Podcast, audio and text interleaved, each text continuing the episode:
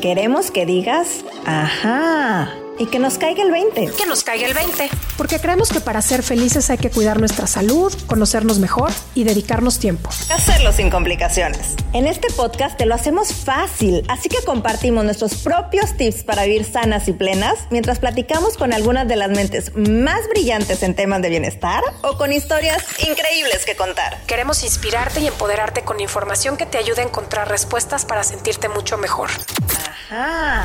Acompáñanos cada martes. Yo soy Paulina Feltrín. Y yo, Valeria Benavides. Y esto es. Ajá. Hola, bienvenidos a un episodio más de Ajá. Qué gusto tenerlos de nuevo con nosotros. Así es, bienvenidos otro martes. Temazo. Temazo. Yo creo que es un tema que está muy de moda en este cambio de estación, que son las alergias. Y nos tardamos mucho en encontrar a alguien que tuviera el perfil para hablarnos de esto y dimos con una buenaza experta, experta, la doctora Mariana Carmona. Ella tiene una formación académica increíble, es FAIR por the Pediatric Food Allergy Course, que lo tiene. Además, eh, Food Allergy for Primary Prevention to Treatment and Intervention, que estudió en Chicago. Ella evidentemente es pediatra, porque muchos niños es donde se empiezan a gestar estas alergias. Eh, estudió alergia, alergia, inmunología clínica, además es médico cirujano, ¿no? Viene de una familia, parece ser que también de médicos, estuvo, tiene bastante experiencia en el Centro de Investigación Clínica en Asma y Enfermedades Alérgicas. Además, está certificada por el Consejo Nacional de, de, Pediatría, es miembro de la Organización Mundial de las Alergias, miembro también de la Academia Europea de Alergias e Inmunología Clínica, además miembro de la Sociedad Latinoamericana de Inmunodeficiencias. Tiene certificaciones por el American Heart Association, la American Academy of Pediatrics y por el Consejo Nacional de Inmunología Clínica y de Alergia. Además de que tiene también muchísimos estudios en temas de alergias, de asma y otras enfermedades alérgicas. Así que es un placer tener a Adriana con nosotros. No se lo pierdan, particularmente si hay mamás que nos están escuchando. Esta es una conversación que no se quieren perder platicamos con ella de todo lo que tiene que ver con alergias y desmitificando un montón de temas alrededor de las mismas. Seguramente a todos nos ha pasado alguna vez alguna reacción alérgica, así que no dejes de escuchar este episodio que es súper interesante para conocer a profundidad qué hacer y cómo tratar las alergias. Y como sabes que este episodio te va a encantar, no dejes de compartirlo en redes sociales y etiquetarnos. Estamos como arroba aja.mx. Y también si hay alguien que quieras que entrevistemos una historia que te mueres de ganas de escuchar, déjanos uno de tus comentarios o mensaje privados a través de nuestra cuenta de Instagram. Estamos como arroba aja.mx. No te despegues.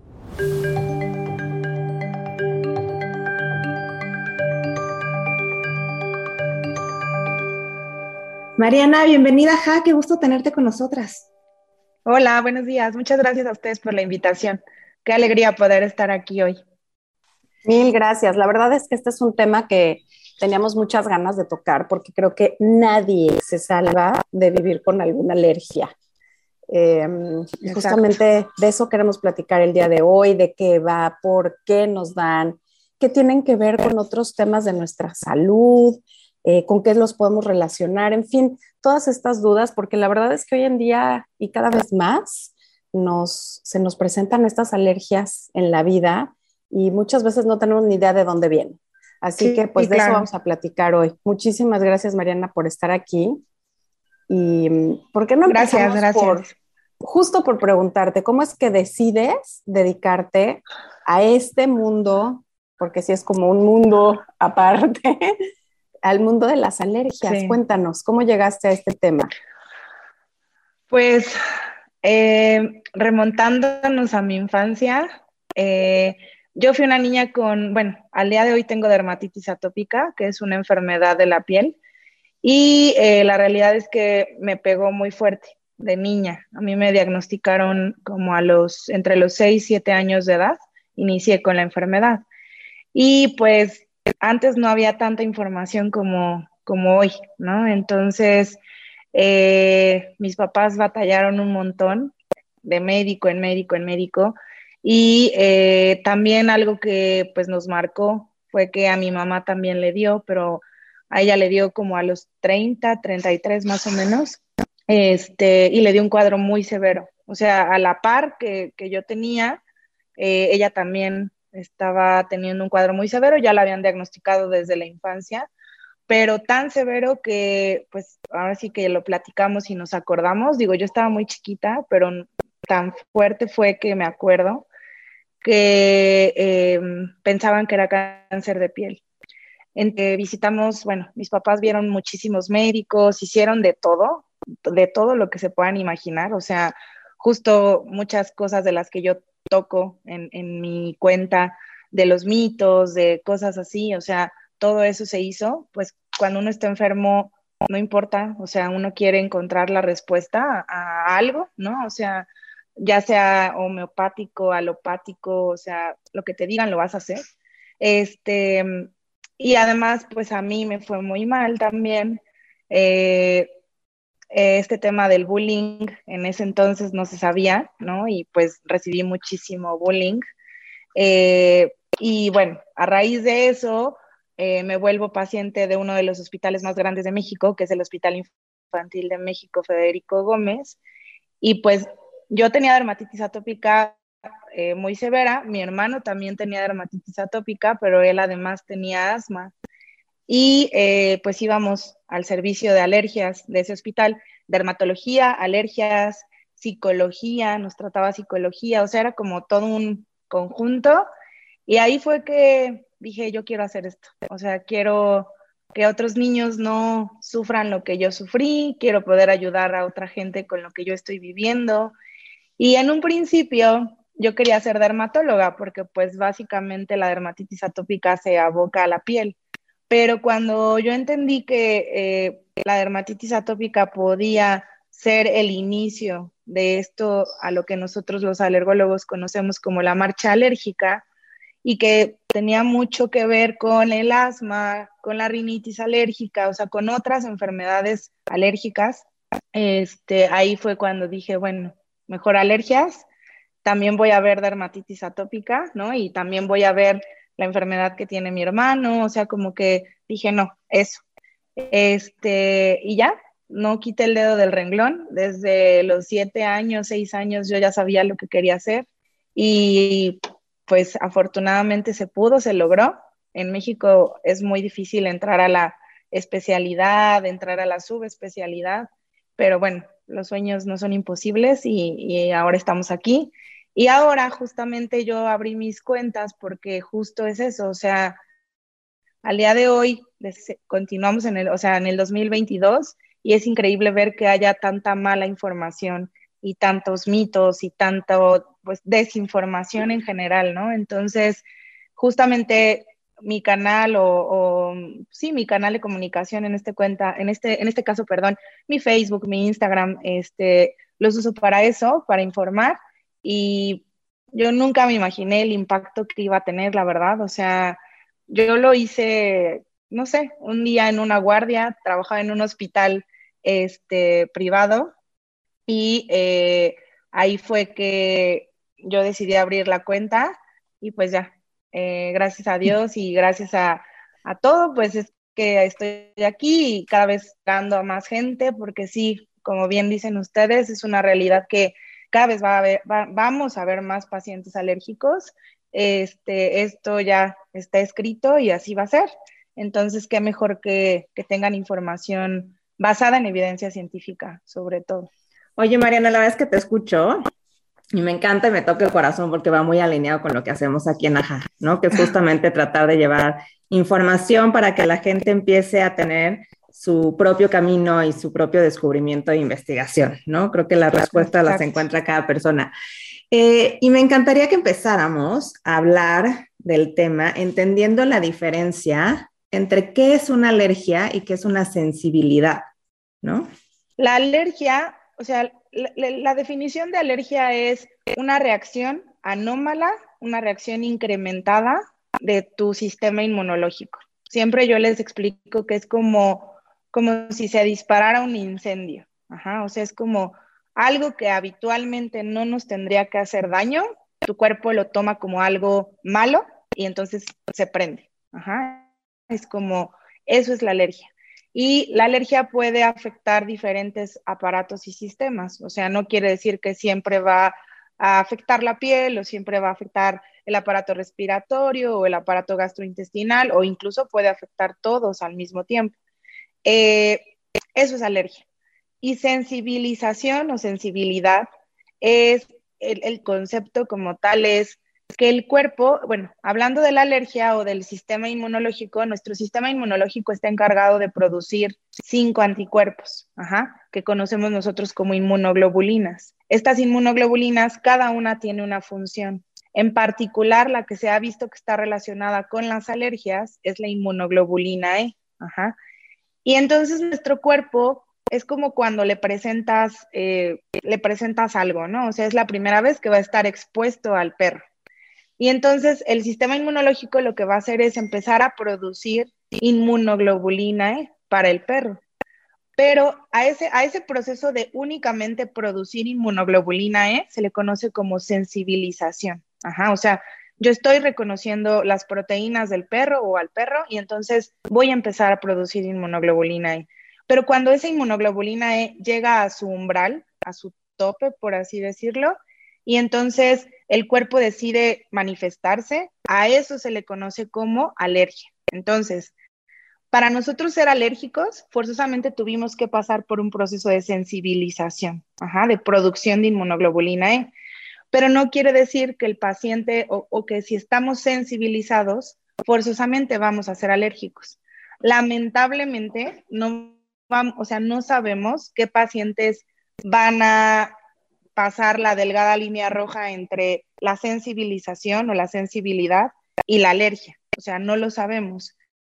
Sin embargo, no podemos decir que el paciente sensibilizado es alérgico y entonces tampoco podemos a esos pacientes indicar suspender alimentos, retirar su perrito, su gatito, mm, decirles que no vayan al parque, o sea, son cuestiones diferentes. Y eso es bien importante entenderlo porque sí, lamentablemente derivado de esta sensibilización, a muchos pacientes les quitan muchas cosas pensando que son alérgicos, pero no, la alergia es hasta que el cuerpo decide manifestarse, por así decirlo. No sé si me di a entender.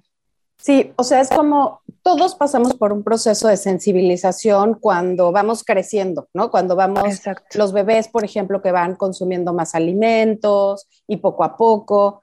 Entonces, lo que entiendo es que constantemente cuando nos exponemos o se nos presenta algo nuevo, pues pasamos por ese proceso de sensibilización.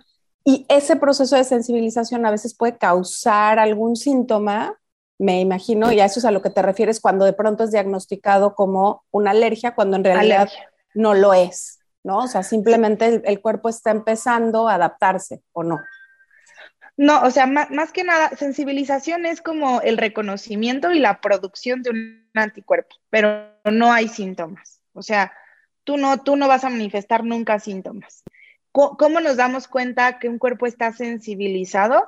Por ejemplo, siempre les pongo este ejemplo en la consulta a todos mis pacientes. Yo puedo agarrar a 10 personas al azar de la calle y les puedo hacer a esas 10 personas sus pruebas cutáneas o sus pruebas de alergia.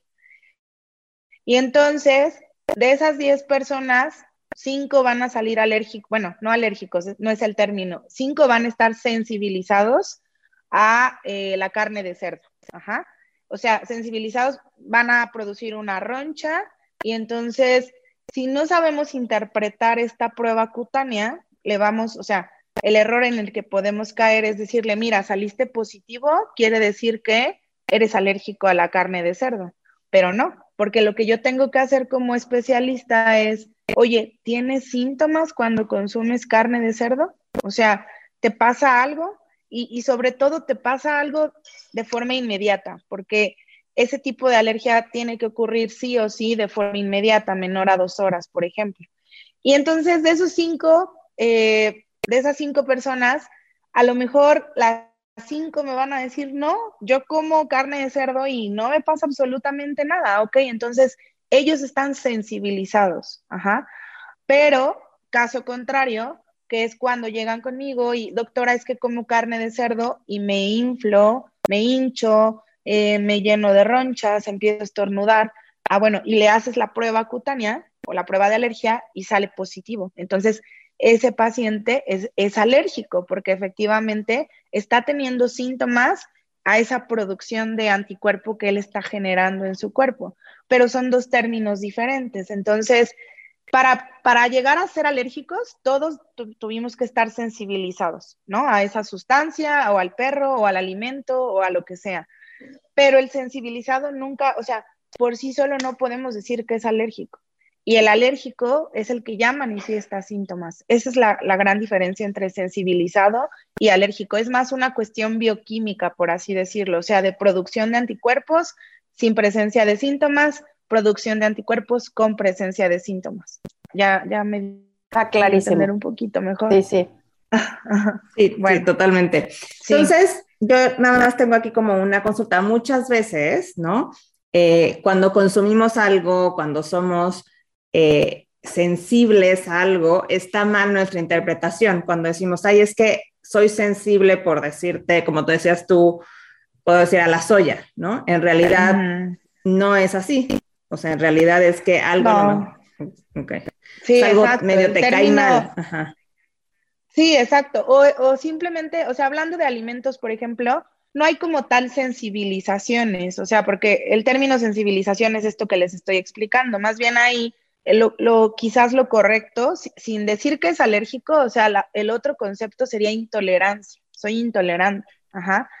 ¿Y cuál es la diferencia entre intolerante y alérgico? O sea, intolerante tiene que ver con un proceso enzimático, generalmente, hablando de alimentos. O sea, hay una enzima en nuestro cuerpo que no está logrando degradar o que no está logrando aprovechar el alimento y como no lo está degradando, entonces manifestamos síntomas. O sea, el típico caso es la intolerancia a la lactosa, ¿no? O sea, hablando de intolerancia a la lactosa, el paciente que tiene intolerancia a la lactosa no tiene una enzima o la tiene disminuida en producción, que se llama lactasa, y esa lactasa pues nos ayuda a cortar la lactosa, es como una tijerita.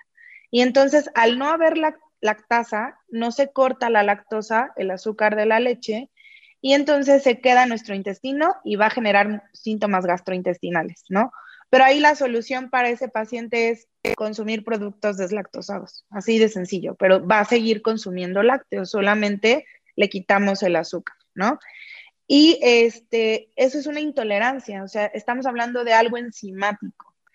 En la alergia, por ejemplo, eh, no es una cuestión de, enzimas, es una cuestión de que las proteínas que contienen los alimentos nos están generando esta reacción inflamatoria o este incendio que les comentaba en un principio.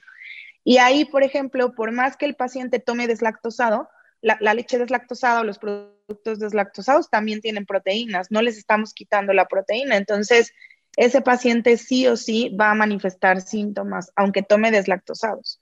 Y ahí la solución es quitar el alimento, o sea, tenemos que quitarlo porque al día de hoy, digo, ya la medicina está avanzando, afortunadamente, acaba de presentarse ya este, este año el fármaco para alergia al cacahuate, eh, o sea, ya va, va, a haber un medicamento, pues, pero al día de hoy el tratamiento de elección para ese tipo de, situaciones es quitar el alimento. Entonces, cuando decimos, eh, o sea, me cayó algo mal, pues hay que ver si no es una cuestión de intolerancia, porque también la diferencia entre intolerancia y alergia es que la intolerancia es dosis independiente. O sea, perdón, la intolerancia es dosis dependiente. O sea, si yo no es lo mismo que me tome un tacito de leche a que a lo mejor me eche un litro de leche, me tome un litro de leche. O sea, es, es diferente porque tomando un litro de leche me voy a poner súper mal, ¿no? Y en la alergia, no importa la dosis. O sea, si te comes 5 mililitros o si te comes 10 mililitros, te tiene que, o sea, para que cumpla el criterio de alergia, es no importa la cantidad, tienes que manifestar los síntomas. Esas son como las dos diferencias entre intolerancias y alergias, que es como mucho el eh, lenguaje que se debe utilizar en los alimentos, pero que como tú dices, utilizamos más esto de soy sensible, ¿no? O sea, eh, y pues no, no, no, como tal no existe ese término, ¿no? Pero, pero digo, para aclarar. Sí, es como que estamos totalmente desinformados, ¿no? Eh, no, además, digo, y no, no es, Sí. Además, me, me, viene, me viene a la mente este tema de, a ver, o sea, también hay de síntomas a síntomas, ¿no? A veces este, una inflamación que puede ser un tema de intolerancia, lo tomamos como si fuera una alergia, ¿no? Cuando en realidad lo que importa es el origen, que es lo que nos estás explicando, ¿no? Un, proceso del cuerpo más que el síntoma como tal o lo que cada quien percibe como síntoma, ¿no? Por eso es importante lo que dices de hacer mucho más estudios. Yo siempre he dicho, no quiero ni hacerme un estudio de alergias porque me van a salir todo, pero lo que estoy entendiendo es que es un tema justamente de sensibilidades, que es lo que acabas de explicar. No necesariamente resulta que todo lo que te genera una ronchita en una prueba implica que eres alérgico y que lo tienes que dejar de tomar, ¿no? Justo, justo. Primer mito fuera de mi, de mi vida, porque siempre he dicho, no quiero ir porque me van a salir que no puedo comer nada, no, no puedo hacer nada. Sí, no. Sí, o sea, no. El punto aquí es, justo es eso, o sea, no te tendría yo por qué hacer una prueba tú no tienes síntomas. O sea, las, las pruebas de alergia no son predictivas, no es a futuro. Es, las pruebas de alergia las hacemos ya que el paciente presentó o manifestó un síntoma. Que eso es a veces lo que no entendemos y que yo que lo vivo en la consulta todos los días, muchos pacientes llegan y te dicen, quiero saber a qué soy alérgico y tienes síntomas o, yo intencionadamente ya empiezo a escarbar y no tienen síntomas. Entonces, no te puedo, o sea, no es de que no te las quiera hacer, es que ¿para qué te las haces? Te voy a hacer gastar, o sea, no tiene sentido que, te hagas una prueba si no tienes síntomas. Totalmente, y creo que nos queda súper claro y te lo agradecemos mucho que nos los hayas puesto como en perspectiva, porque hay muchísima gente que, por ejemplo, ahorita que estamos en primavera, empiezan a hablar de las alergias estacionales, ¿no? Ah, es que estamos justo en cambio de estación y entonces, sobre todo como rinitis y cosas así, todo mundo le, le echa las alergias y muchas veces ni siquiera han tenido como este contacto con un alergólogo para determinar si realmente es así o pudiera ser otra cosa. Platícanos este tipo de personas que sufren este tipo de síntomas justo en los cambios de estación si es que tengan eh, alguna alergia o qué es lo que deberían de hacer para entender qué está pasando y cómo poderlo llevar mejor. Sí, eh, hablando, o sea, de la rinitis, la rinitis es, eh, la definición de rinitis es la inflamación de la mucosa nasal, ajá, eso es rinitis. Y la rinitis puede tener varias causas, o sea, no siempre va a ser algo alérgico. Hay rinitis que se le conoce como rinitis vasomotora, que esa es originada mucho por cambios bruscos de temperatura, o sea, salir de un lugar caliente a un lugar frío. Y ahí habitualmente es cuando el paciente generalmente utiliza el término soy alérgico al frío o soy alérgico al calor, ¿no? O sea, porque me, en frío me, me mormo y estoy estornudando y e, ese es un tipo de rinitis, rinitis vasomotora. Hay rinitis durante el embarazo, hay rinitis, o sea, hormonal, hay rinitis medicamentosa, hay diferentes tipos de rinitis. No todo va a ser alergia. También yo soy fiel defensora de que no todo en esta vida es por alergias. Pero bueno, la causa más frecuente de rinitis aquí y en cualquier parte del mundo son las alergias. O sea, sí es, sí es una realidad que las alergias es la causa más frecuente. Y esto que me preguntan o que comentan sobre los cambios de estación, hay, la rinitis se clasifica en rinitis estacional y en rinitis perenne, que es la que ocurre durante todo el año. Eso a nosotros nos da una pauta de saber qué es o, cuál es el alergeno posible que pueda estar detonando eh, la alergia en el paciente, ¿no? O sea, si el paciente llega y me dice, es que Mariana, yo estoy con la nariz mal todo el año, entonces ahí tenemos que pensar que es algo de su casa. O sea, y, se le conoce como rinitis perenne, porque todo el año está mal, ¿no? O sea, todo el año se siente mal.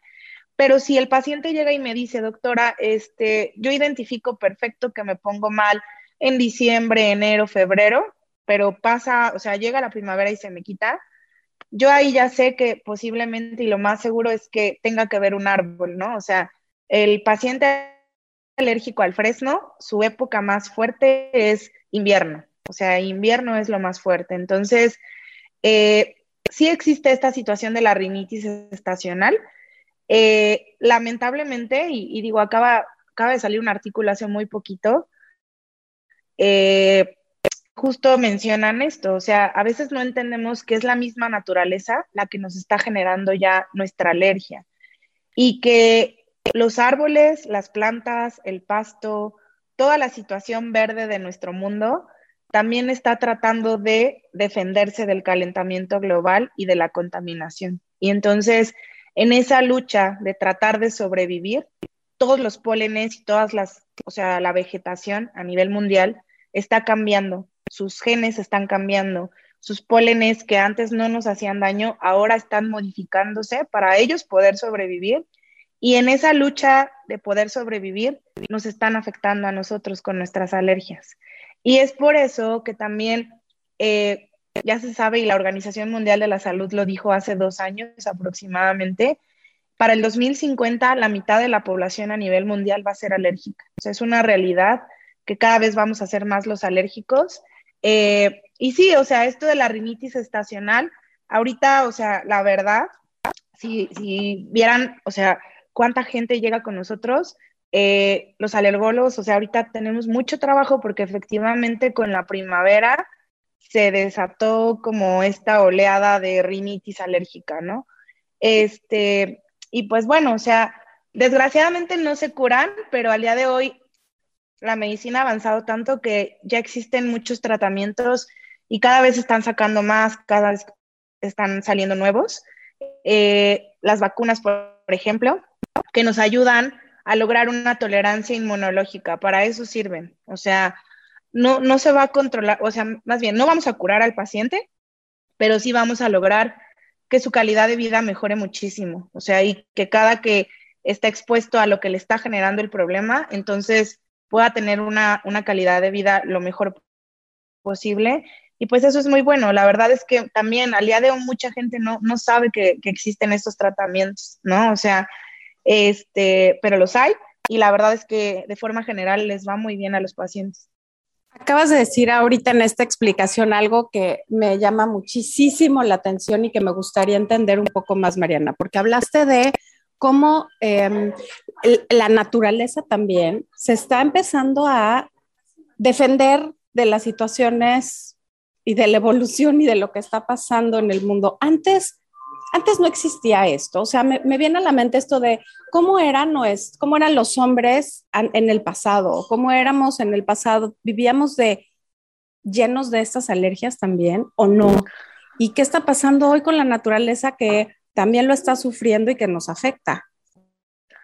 Sí, o sea, la alergia siempre ha existido, pero es una realidad que está incrementándose en todos los aspectos. O sea, eh, yo lo veo y yo que veo mucho mucha alergia alimentaria, hay, hay muchos más casos, ¿no? O sea, antes no se sabía o no se conocía tanto esto de, por ejemplo, la alergia a la proteína de leche de vaca, no quiere decir que no existía, ¿no? O sea, aquí hablando con mi papá, resulta que él tuvo alergia a la proteína de leche de vaca y mi papá es un señor de 60 años, ¿no?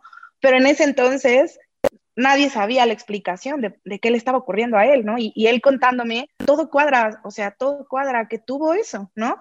Y que, o sea, a mí, me da mucha risa, digo, este, de anécdota, mi abuelita le rentó una burra para darle de comer, ¿no? O sea, llegaron a eso porque nada, o sea, no lo podían alimentar, no había una fórmula, no había seno materno, nada que a él eh, lo alimentara porque se ponía muy mal, ¿no?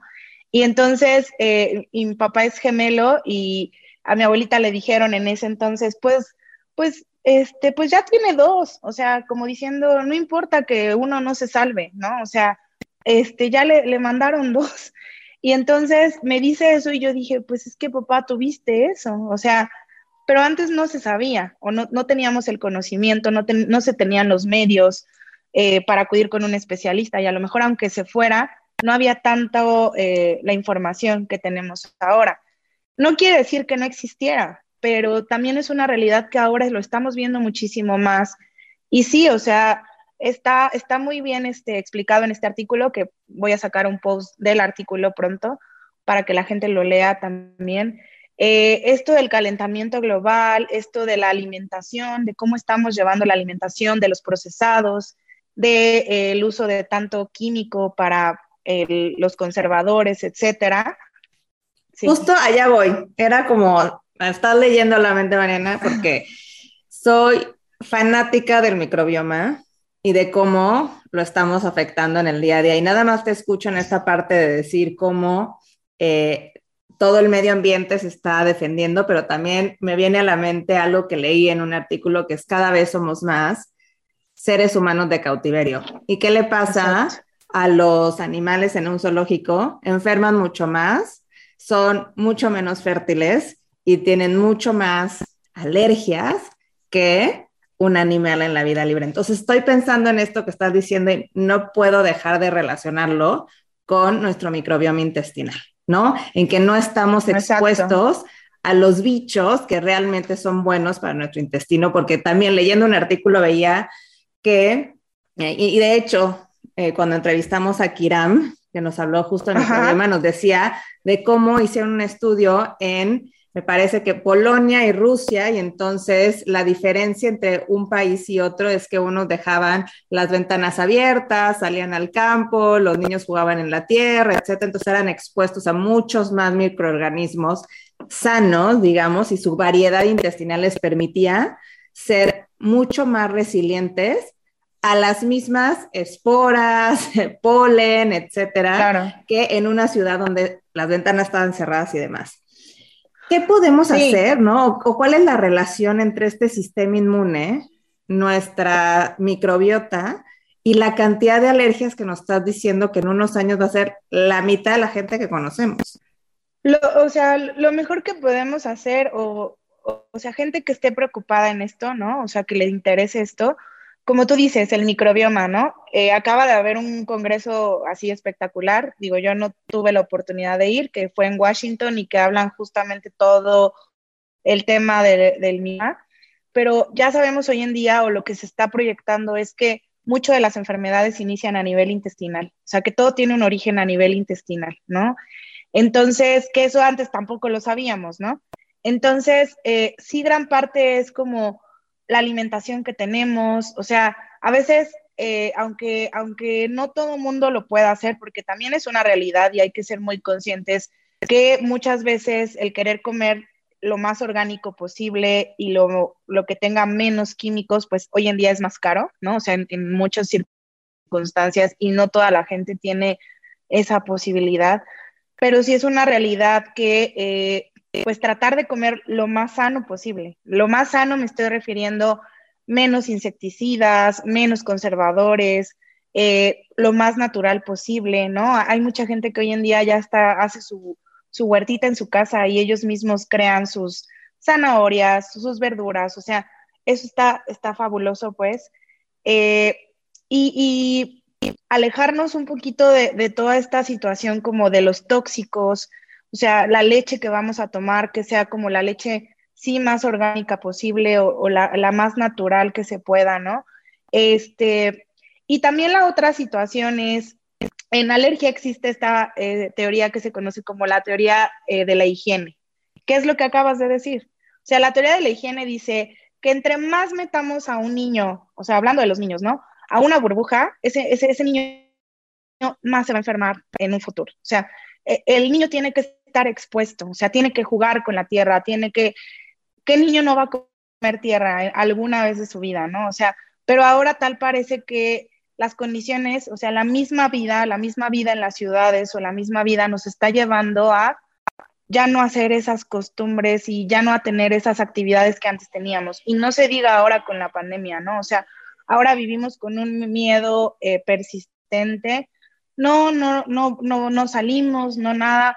Y eso, queramos o no, nos está generando también problemas porque vivimos eh, este, encerrados, vivimos alejados del medio y entonces en un futuro, pues esa, esas personas, pues seguramente son las que van a desarrollar alergias y pues no, o sea, es como tratar de mantener un equilibrio y un balance, eh, cuidar nuestra alimentación, este, por más que queramos, o sea, es como yo les digo, o sea, no vamos a, talar los árboles que tenemos, no vamos a quitar, o sea, no se puede. Entonces, tenemos que ser conscientes de la contaminación, tratar de poner nuestro granito de arena con esta situación de, pues, del reciclaje, de ayudar a las plantas y a los árboles a, a que ellos también sobrevivan como nosotros lo estamos haciendo, pero que no tengan que ellos que luchar y en base a esa lucha, pues modificarse para que entonces no se generen un daño a nosotros como lo están haciendo ahorita. Oye, Mariana, de lo que ves hoy en día en consulta, de todos los casos que recibes, ¿qué es lo que más te está preocupando? Porque ahorita hablaste de alimentación, pero estoy segura que hay otros temas que hoy son fundamentales voltear a ver cuando hablamos de intolerancias, sensibilidades o alergias. ¿Qué es lo que más te preocupa en este momento de lo que estás viendo? De lo que estoy viendo, eh, lo que más, más, más, o sea, para mí es como, es increíble ver cuánta alergia alimentaria se está generando hoy en día. O sea, la verdad es que eso es como, y, y es que es impactante, porque además soy pediatra, y es impactante porque afectas la calidad de vida de los niños quitándole un alimento. O sea, no es como que, no es como nosotros adultos, ¿no? Que te dicen, ah, pues eres alérgico al camarón o al cacahuate, ah, bueno, quítalo de tu dieta. Bueno, pues hay forma, ¿no? O sea, la verdad es que eh, a lo mejor por comer camarón no nos va a pasar nada, ¿no? Pero ver cómo están incrementando las alergias alimentarias y ver eh, que a raíz de esto se están quitando muchos alimentos en los niños y que eso les está generando de forma secundaria problemas de nutrición, cuando, o sea, les da miedo comer ahora, ¿no? O sea, después de que les dijiste, este alimento te hace daño, es increíble ver cómo niños de tres años te dicen, no, doctora, no puedo comer eso. O sea, me da miedo, les da miedo, pues les generamos un miedo irracional a las familias cuando les decimos, tienen alergia alimentaria, ¿no? Este, y eso a mí me preocupa. O sea, digo, eh, también como anécdota, yo no me gustaba ver la alergia alimentaria cuando yo estaba estudiando alergias. O sea, era como, era la dimensión desconocida. Para nosotros era la dimensión desconocida y porque efectivamente, o sea, como que no tenía pies ni cabeza, ¿no? No sabías cómo abordar a un paciente con alergia alimentaria, qué hacerle, qué no hacerle, este, era, era muy complicado. Y entonces cuando yo era residente era como, ¿y ahora qué voy a hacer con este paciente? ¿no? Y, preferías como huirle, ¿no?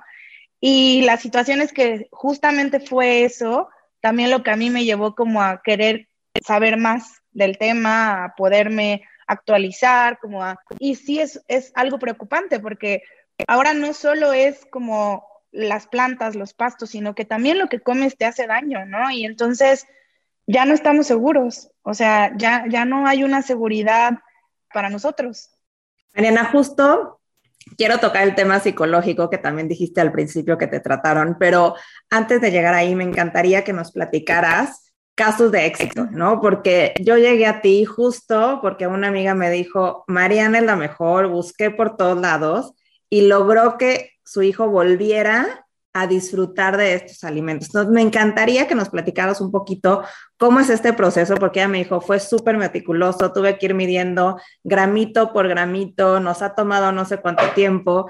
Entonces, ¿cómo funciona este eliminar el alimento y luego poderlo volver a introducir justamente para hacer mucho más amigable y más disfrutable la vida de las personas, porque comer de verdad es de las cosas más, que más disfrutamos, que gozamos además en un ambiente social?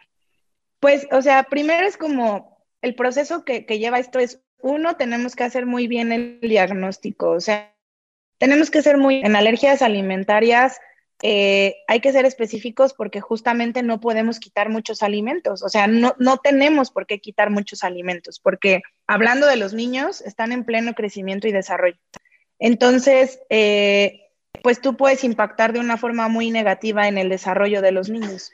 Entonces es hacer muy bien el diagnóstico, que la verdad es que uno se vuelve como detective, o sea, porque al día de hoy no existe una sola prueba que por sí sola te diga, eh, este niño es alérgico a tal, tal y tal. O sea, que eso es lo más difícil en el diagnóstico o, o encontrar qué es, ¿no? Ahora, ya que encontraste qué es, es ahora decirle a la familia, tenemos que quitar por ejemplo, lo más frecuente, proteína de leche de vaca. Pero hay topas con pared, porque en México y en Latinoamérica el etiquetado de los alimentos no está regulado, ¿no? Entonces, tú le dices a la familia proteína de leche de vaca y pues se entiende que no van a comer queso, crema, todos los derivados, pero tú no sabes que el Nor Suiza puede tener proteína de leche de vaca, tú no sabes que eh, cierta marca de avena tiene eh, proteína de leche de vaca. Tú no sabes que el señor que hace las carnitas remoja la, la, carne en leche para que se ablande y después podértela comer. O sea, no sabemos esas cosas. Entonces, eh, es como esta cultura de enseñarle al paciente todas esas cosas que tampoco a mí me las enseñaron. O sea, uno lo va aprendiendo en el camino, ¿no? Eh, y, y, ya que, o sea, y se vuelve muy complicado, se vuelve caro, porque las dietas son caras, o sea, sustituir unas cosas por otras. Hay ciertas marcas de arroz que tienen proteína de leche de vaca, hay cierta marca de pollo que tiene proteína de leche de vaca, y tú dices, ¿cómo? O sea, es pollo, ¿no? O sea, ¿cómo es posible que el pollo tenga proteína de leche de vaca? Existe.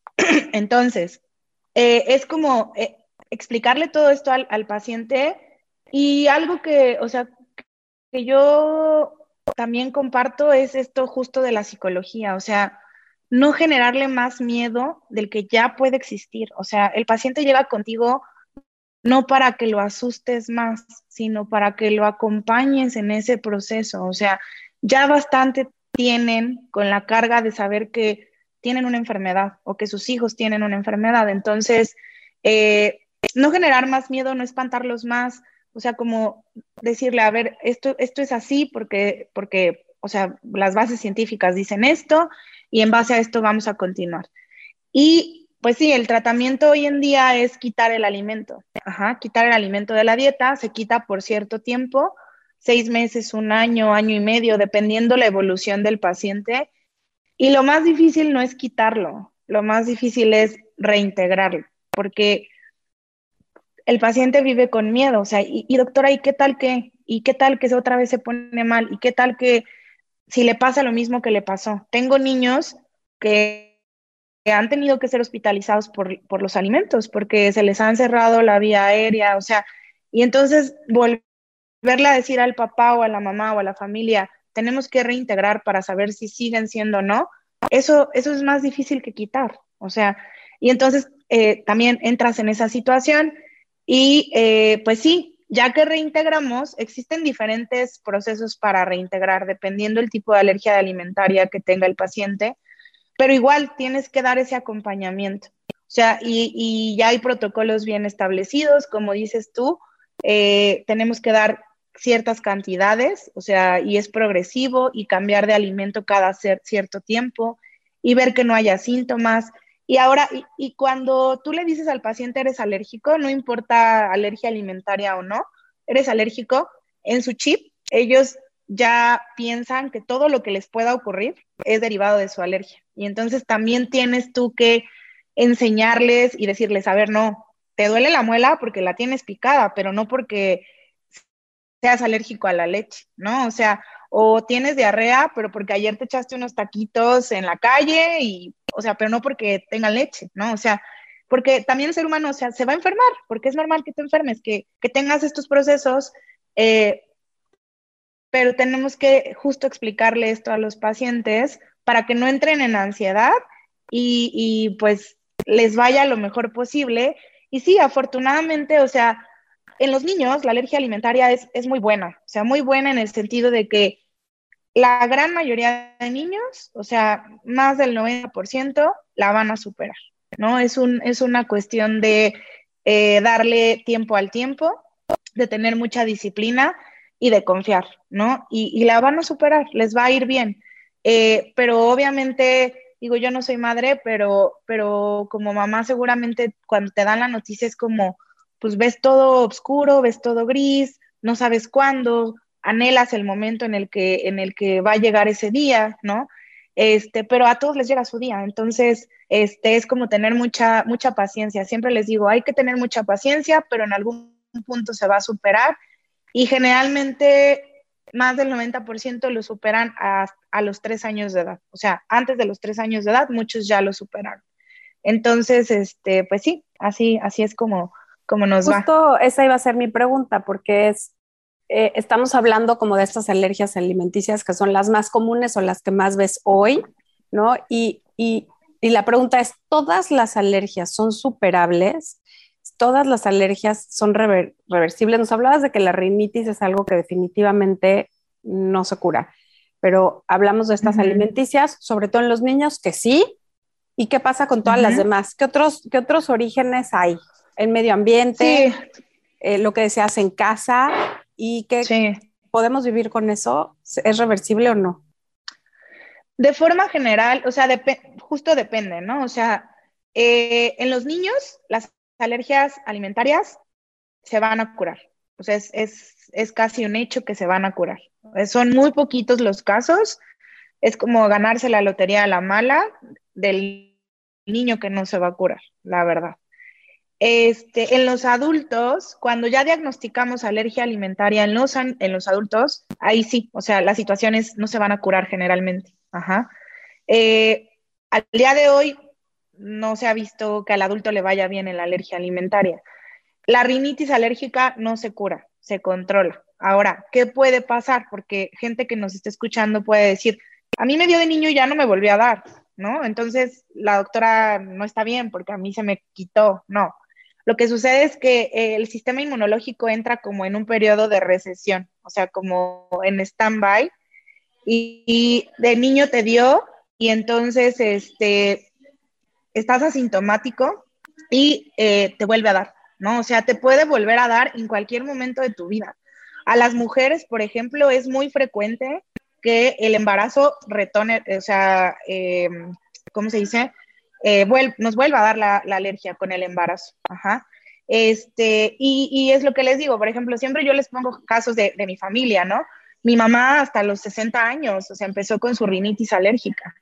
Y, a veces tenemos esa idea de que, ah, es que si no me dio de niño, no me dio de adolescente, ya no me va a dar de adulto, ¿no? Y la situación es que nos puede dar en cualquier momento de la vida. Eh, el asma alérgico tampoco se cura, ¿no? Se controla. Eh, la conjuntivitis alérgica no se cura, se controla.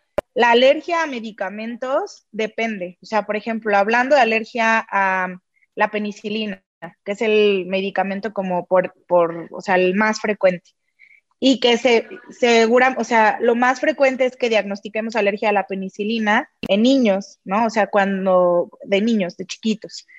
De, de 10 pacientes que se dicen ser alérgicos, realmente a la etapa adulta solo llega uno. Entonces, sí se cura, o sea, se va curando, pues. Pero de forma general o a grandes rasgos, no es que se cure la alergia, ¿no? O sea, no se cura, se controla. Eh, y si va a existir un momento de tu vida que a lo mejor vas a estar muy tranquilo, pero puede haber, o sea, se reactiva y otra vez, ¿no? Entonces, eso es lo que, lo que sabemos hoy en día, pues, de la alergia de forma general. Hablando de este tema eh, psicológico, ¿no? Que decías que a ti también, cuando entraste al hospital de nutrición, te empezaron a tratar. Les pides a tus pacientes que también tengan este apoyo, que vayan con alguna terapia o algún tema en que les ayude, ¿no? A, mejorar, bueno, a llevar mejor sus emociones, a llevar mejor esta situación y también, de alguna manera, ¿qué sucede, ¿no? Con el éxito de los pacientes si su entorno se involucra, ¿no? O sea, ¿qué, qué probabilidad de éxito hay ¿no? Si evidentemente tú eres pediatra, ¿no? Y la mamá tiene que estar al 100% ahí, pero si el papá llega y se come todo enfrente del niño, o, ¿sabes? ¿Qué éxito hay cuando todos se involucran a cuando solo una parte del entorno familiar o social es parte del proceso? No, es que esto es trabajo en equipo. O sea, la vida entera es trabajo en equipo. O sea, aquí está mi papá y él siempre me lo ha dicho, o sea, todos trabajamos como un equipo de fútbol y si queremos meter gol, todos tenemos que participar, o sea, no mete el gol el delantero, ¿no? Es porque te pasaron la pelota y gracias a eso llegaste y metiste el gol. Y entonces, eso en la alergia es lo mismo. O sea, realmente, aunque cada vez estamos viendo más alergia, por ejemplo, alergia alimentaria, hay mucha gente que no cree en la alergia alimentaria y que piensa que vamos a darle un poquito, es que si le das una probadita, con eso se le va a quitar, ¿no? O sea, y no, o sea, si, damos probaditas, se va a enfermar. Entonces, sí es importante que la familia esté como muy consciente del tema, que tengan respeto, o sea, en la forma en la cual se está llevando el tratamiento, eh, porque si no, van a existir recaídas, ¿no? O sea, y a lo mejor, y me pasa, o sea, me pasa muy frecuentemente, es que doctora, lo cuida la abuelita y la abuelita le da este, galletas, ¿no? Y, la verdad es que nosotros vemos O sea, cuando, cuando lo tenemos eh, nosotros en vacaciones y en fines de semana, el niño está bien, pero de lunes a viernes, que la diarrea, que se está quejando de dolor abdominal, etcétera, etcétera. Y a veces como no vemos el problema tan grave, o sea, muchas veces, y así es el mexicano o el ser humano, necesitamos casi, casi estarnos muriendo para que nos crean que tenemos una enfermedad, ¿no? O sea, si no es algo eh, tangible, entonces, no, tú no estás enfermo, ¿no? Y, y, y, justo eso, o sea, este, es un trabajo en equipo. Por ejemplo, los niños con rinitis alérgica o con asma, que la mamá o el papá fuman, también eso es importante, o sea, porque el, el, cigarro o el humo de segunda o de tercera mano también les afecta a los pacientes con rinitis y con asma. Y entonces, a veces me dicen, bueno, es que ella está con vacunas, pero no vemos mejoría. Pues sí, pero el papá sigue fumando o la mamá sigue fumando, ¿no? Y entonces eh, se, tiene que volver un, un, trabajo en equipo. Este, y sí, porque es una carga emocional. Se los digo yo que veo a, a las mamás en mi consulta. A veces yo me siento también, o sea, y me lo dicen, ¿no? Eh, muchas veces el paciente solo va a que lo escuches, ni siquiera, o sea, a otra cosa. Sea, es simplemente que lo escuches, que le des un consejo y que le digas que todo va a estar bien. O sea, de verdad que, que mucho es eso, el acompañamiento. Entonces, eh, sí, o sea, definitivamente se, se, vuelve un trabajo en equipo, no solo mío, no solo de, lo, de la familia nuclear, sino de la sociedad en general. Oye, Mariana, si tuviéramos que poner en resumen tres mitos alrededor de las alergias, ¿cuáles sí. serían? Que, o sea, el, el primero es como desmentir que, que, solamente dan en la infancia, ¿no? O sea, tener como muy, muy en mente que nos pueden dar en cualquier momento de la vida. No importa que tengamos un mes o tengamos 70 años, pueden existir. Y no importa que hayas comido el alimento 80 veces o que toda tu vida tuviste perro, no, ¿cómo es posible? ¿No? O sea, eso es como algo que les impacta mucho. Pero ¿por qué a mí si toda la vida eh, mi perro ha estado conmigo? Pues sí, pero llegó este momento y en este momento tu sistema inmunológico quiso manifestarse. Ajá. Eh, dos, que al día de hoy, o sea, digo, con todo el dolor de mi corazón, pero hay, muchas medidas que incluso yo, yo hice, o sea, cuando estaba enferma de dermatitis atópica, pero y entiendo, o sea, entiendo porque también fui paciente, pero por ejemplo, esta situación de que les dan de tomar su orina a los pacientes, de que eh, les dan de comer carne de, de, zorrillo, ¿no? De que les hacen pruebas con su cabello, les quitan un cabello y con eso te dicen a que eres alérgico. Eso son puros mitos, ¿no? O sea, entonces sí eh, sería, o sea, como, como acérquense a, a, especialistas, o sea, y no, no caer en esta situación como de, pues, de situaciones que ni les van a ayudar y que posiblemente nos puedan llegar a perjudicar, ¿no? O sea, como tener como esa, eso muy claro. Este, y el tercero, que la alergia al frío no existe.